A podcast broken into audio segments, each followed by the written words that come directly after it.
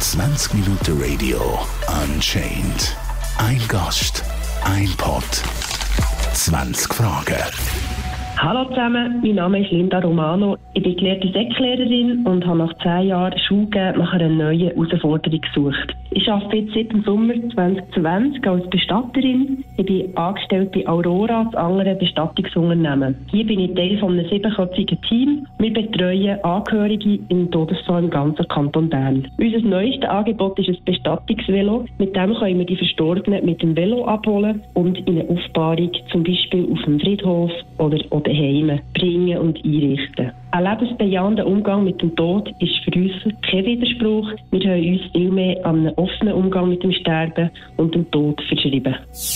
Was macht ein Bestatter überhaupt? Also wir begleiten die Familie rund um einen Todesfall. Das heisst, wir führen Gespräche, wir planen einen Ablauf, wo es darum geht, wo bringen wir den, den Menschen her, je nachdem, wo er gestorben ist. In einem Heim geht es vielleicht auch mal darum, jemanden heimzubringen. Wenn das aber daheim passiert ist, geht es vielleicht mehr darum, jemanden in eine Aufbahrung auf dem Friedhof oder im Krematorium zu bringen, in einen gekühlten Bereich.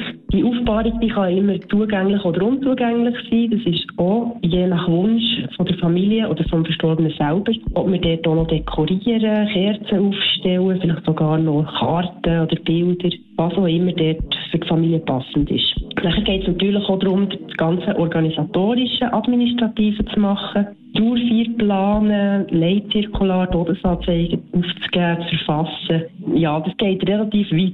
Also das heisst, das kann sehr umfangreich sein, die ganze Planung und Begleitung, es kann aber ganz kurz sein. Was muss man für eine Person sein, zum Bestatter werden? Also auf jeden Fall muss man gerne Menschen haben. Das heisst, Empathie und Feinfühligkeit gehören sicher zu den Fähigkeiten, die man muss mitbringen muss. Dazu muss man aber sehr fit sein, physisch und psychisch. Das heisst, man muss etwa 100 Kilo zu zweit können tragen weil es halt wirklich ab und zu ist, dass wir jemanden daheim in einen Sarg betten und nachher müssen raustragen Und organisatorisch auch relativ fit. Wie ist es, täglich mit dem Tod konfrontiert zu werden? Es kommt natürlich sehr darauf an, was das für ein Todesfall ist. So wie man auch Menschen nicht alle in einen Topf werfen ist es vielleicht beim Todesfall genau gleich. Es gibt Situationen, wo die Leute zu uns kommen, wo man muss sagen, das ist eine, in dem Sinne gute Situation, wo alle erleichtert sind, wo, wo das endlich hat dürfen gehen, zum Beispiel die Mami. Es kann aber auch total aus dem Leben gerissen sein, wenn es eben plötzlich ein Todesfall ist. Und das ist natürlich die Situation ganz eine andere. Ist es nicht eine enorme emotionale Belastung, ständig mit trauernden Angehörigen zu arbeiten? Nein, im Gegenteil. Es ist wahnsinnig befriedigend, den Leuten zu helfen. Und zwar in einem Moment von höchster Intensität. Und das ist wirklich ein Trugschluss, wo, wo Leute das Gefühl haben, dass es nur traurig ist, auch für uns. Es ist so, dass man in unserem Beruf wahnsinnig nach, und zwar in kurzer Zeit wahnsinnig nach, an die Leute herkommt, die jemanden verloren haben. Einfach weil sie in dem Moment echt sein, authentisch sein. Alle Floskeln und, und Schutzmechanismen, die man sonst durch die Welt trägt, die fallen wie von ihm ab. Und das ist wirklich auch schön an diesem Beruf, dass man wahnsinnig nach mit diesen Leuten zu tun hat. Gibt es auch Momente, wo du denkst, das schaffe ich nicht, das muss jetzt ein Kollege übernehmen? Dass wir im Team arbeiten, ist sicher sehr wichtig. Also das heisst, ich komme ab und zu zurück ins Büro und habe das Bedürfnis, das genau zu erzählen, was ich jetzt erlebt habe. Es war aber noch nie so gewesen, dass ich, ich sage jetzt mal im Aussen, also im Kontakt mit Angehörigen das Gefühl hatte, jetzt, jetzt kann ich nicht mehr. Das habe ich noch nie so erlebt, nicht. Dürfen wir als Bestatter brüllen bei einer Beerdigung?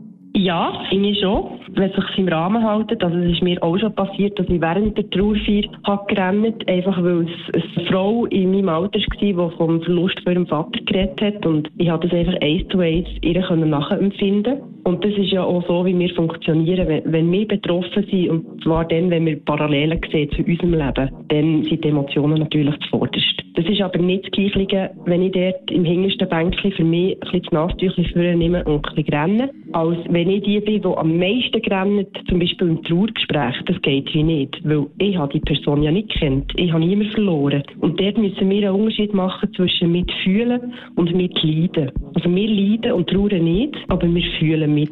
Wir können uns vorstellen, wie es ist. Aber es ist nicht unsere Trauer. Könnt ihr bei eurem Job auch manchmal lachen? Wir lachen wahnsinnig viel. Also nicht nur hier im Büro, das ist ja klar, das ist ein Büro wie jedes andere. Wir haben ja hier das Goldi. Aber wir lachen wirklich auch mit den Angehörigen. Es gibt so viele Situationen, wo die Leute erzählen, was sie erlebt haben mit ihren Liebsten oder was vielleicht auch kurios ist, was ihnen in Erinnerung geblieben Und es gibt so viele Momente, die leicht sind, wo es nicht nur um Trauer geht. Ist schon mal ein Toter wieder auferstanden? Zum Glück nicht, nein. Die Medizin hat heutzutage wirklich gute Mittel, um den Tod, Todeszeitpunkt festzustellen. Also das passiert nicht. Hast du schon mal ein paranormales Erlebnis gehabt? Paranormal nicht. Ich habe noch nie das Gefühl gehabt, jetzt sehe irgendwie eine Aura oder etwas, das wie noch durch den Raum schwebt, wenn man solche Sachen darunter versteht. Was ich aber erlebe, ist so Gleichzeitigkeiten. Also das heisst, dass ich vielleicht am Morgen, wenn ich ein Gipfel hole, dass ich jemanden sehe, der dieser Person extrem gleicht. Sei es, dass sie die gleiche Jacke anhat oder den Namen irgendwie aufgeschnappt hast und dann kommt genau der Todesfall mit diesem Namen rein. Und das ist dann schon so, boah, irgendwie, oh, habe ich jetzt das gesehen, kommen, oder was ist jetzt da genau? Und das habe ich aber das Gefühl, das kennen ja alle. Das hat jetzt nicht etwas mit unserem Beruf zu tun. Die Gleichzeitigkeit, die gibt es überall im Leben. Lebst du anders, weil du dich viel mit dem Tod beschäftigst? Ich lebe definitiv anders und zwar vor allem dankbarer. Also das heisst, ich mache mir nicht mehr so viel Gedanken über, sage jetzt mal, Kleinigkeiten oder Nebensächlichkeiten, weil ich auch einfach ein bisschen das grosse Ganze vor mir habe. Und was ich sicher auch mehr mache, ist Sachen aussprechen. Also ich tue mich bewusster von meiner Familie verabschieden. Ich sage meiner Mami zum Beispiel auch bewusster, ich habe die gern. Merci vielmal, sage ich viel mehr und äh, ja. Hast du noch Angst vor dem Tod? Vor dem Sterben habe ich vielleicht schon ein bisschen Angst vor dem Tod nicht, weil ähm, wenn ich tot bin, dann bin ich tot. Ich glaube eben auch nicht an ein, an ein Leben danach oder an eine Erlösung. Aber vor was ich wirklich Angst habe, ist natürlich der Verlust. Also jemanden verlieren, der ihm wirklich nach ist. Sei es das Kind oder der Partner. Das ist, ja, wo ich denke, das kann sich jeder irgendwie noch so denken. Und die Frage ist aber für mich mehr, was machst du nachher aus dieser Situation? Es kann ja auch aus einer Trennung raus sein, wo du wahnsinnig verletzt bist und über Jahre dran zu beißen hast. Und für mich ist dort mehr die Frage, wie geht es nachher weiter? Was mache ich, um wieder zurück in meine Mitte zu kommen, zurück in Einklang mit dem Leben?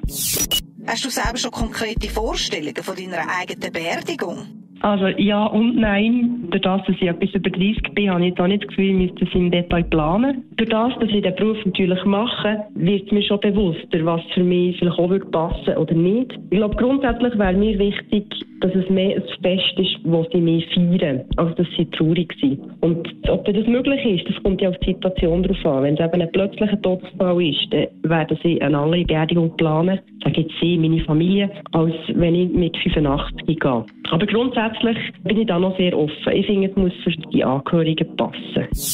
Was ist das Grusigste, was du schon als Bestatter hast müssen machen Und zwar war es jemand, der verstorben ist und lange nicht aufgefunden worden. Eine Messi-Wohnung, die ich musste betreten Das war eine Bergung. Also wir machen auch Polizeieinsätze, wo wir die Verstorbenen holen. Und das war einfach eine Wohnung, die es wahnsinnig gestunken hat. Wie ist es für dich, eine tote Person zu berühren oder sie zu waschen? Also für mich ist es eine wahnsinnige Vertrauensangelegenheit, dass die Familie mir in dem Sinn ihre Liebste oder ihre Liebste anvertrauen. Und ich tue das probieren auch wahnsinnig feinfühlig und, und sanft zu machen. Wie oft kommst du am Abend heim und denkst über die schweren Fälle nach? Also ich kann jetzt einfach nur sagen, aufgrund von meiner acht Monate Erfahrung ist das bis jetzt zweimal der Fall gewesen. Und zwar immer dann, wenn ich eben Bezug hatte zu mir. Das heisst, wenn jemand verstorben ist, der zum Beispiel wahnsinnig Ähnlichkeiten hatte zu jemandem von meiner Familie. Oder wenn ich mich wie hineinversetzen konnte. Wie schaffst du es, die schweren Gedanken, Gefühle und Bilder wieder loszuwerden? Das hilft mir, wenn ich mir nachher sage, das ist nicht meine Geschichte. Das ist nicht mir passiert, das ist auch nicht meine Zukunft. Ich probiere sie wieder wegzugeben. Also nicht von mir wegzustoßen, verdrängen, das funktioniert nicht. Das habe ich von Anfang an gemerkt, weil die Gefühle die sind ja da. Aber es hilft mir, wenn ich mir selber sage, ich habe eine andere Zukunft, ich habe einen anderen Weg. Und es darf mich berühren, ich darf Emotionen haben, aber ich probiere die dann auch wieder loszulassen. Was sind die ausgefallensten Bestattungswünsche? Da kommt mir spontan Tragödie sind. Dann bin ich aber noch nicht hier bei Aurora gewesen, aber das kenne ich aus Erzählungen, dass sich jemand gewünscht hat, dass die Asche mit, der, mit einem Feuerwerk in den Himmel aufgesprengt wird. Was ist die verrückteste Musik, was sich mal jemand auf einer Beerdigung gewünscht hat? Also da gibt es viele, vor allem wenn es darum geht, dass auch einfach Lieblingsmusik abgespielt wird. Also das heisst, du stehst im Grab und dann kommt einfach irgendwelche Rock'n'Roll oder Hard Rock. Das ist schon noch so speziell, aber kann sehr passend sein, weil es halt einfach auch zu dem Menschen passt, der da verstorben ist. Was mir relativ komisch eingefahren ist, ist der Song I Say a Little Prayer von Aretha Franklin. Und zwar ist das der Anfang von The Moment I Wake Up. Und das ist der Moment, wo wir eigentlich losgelaufen sind. Und ich habe dann meinen Kollegen angeschaut und uns beide hat sich fast verputzt vor Lachen. Weil wir eher so das Gefühl hatten, ist jetzt auch noch speziell. In dem Moment, wenn eigentlich jemand gehst, beerdigen, ist der Song Anfang The Moment I Wake Up. Wie wird man mit dem Beruf von anderen wahrgenommen? Das ist eine gute Frage. Vor dem hatte ich sogar ein bisschen Angst am Anfang. Meine Angst hat sich aber nicht bewahrheitet. Und zwar ist, ist die Reaktion eigentlich durchwegs positiv. Das heisst, die Leute sind zwar vielleicht schon ein bisschen erstaunt, aber merken, wenn sie mit mir reden, relativ schnell, was ich schön sehe an diesem Beruf. Und zum Teil ist es sogar Bewunderung. Wie, wie kannst du das nur machen? Ich finde es eigentlich noch schön, wenn es für diesen Beruf ohne, ohne Wertschätzung gibt. Gibt es Ihrer Meinung nach ein Leben nach dem Tod? Ich bin der Meinung, man muss die Zeit nutzen, die man hat, wenn man lebt. Also das machen, was ihm wichtig ist, mit den Leuten, die man gerne hat und ihnen das auch genug sagen. Ich kann mir vorstellen, dass man weiterlebt durch die Überlebenden, also das heisst die, die ihn kennt haben, wenn sie über ihn reden, sich an ihn erinnern. In den Gedanken und in den Emotionen der Angehörigen sicher, aber ich glaube schlussendlich nicht, nein. Ich lebe mein Leben so, als wäre das die Zeit, die ich hier zur Verfügung habe und ich mache auch hier das Beste daraus, ohne davon auszugehen, dass nachher noch etwas Besseres kommt. Jetzt ist jetzt und jetzt muss man leben.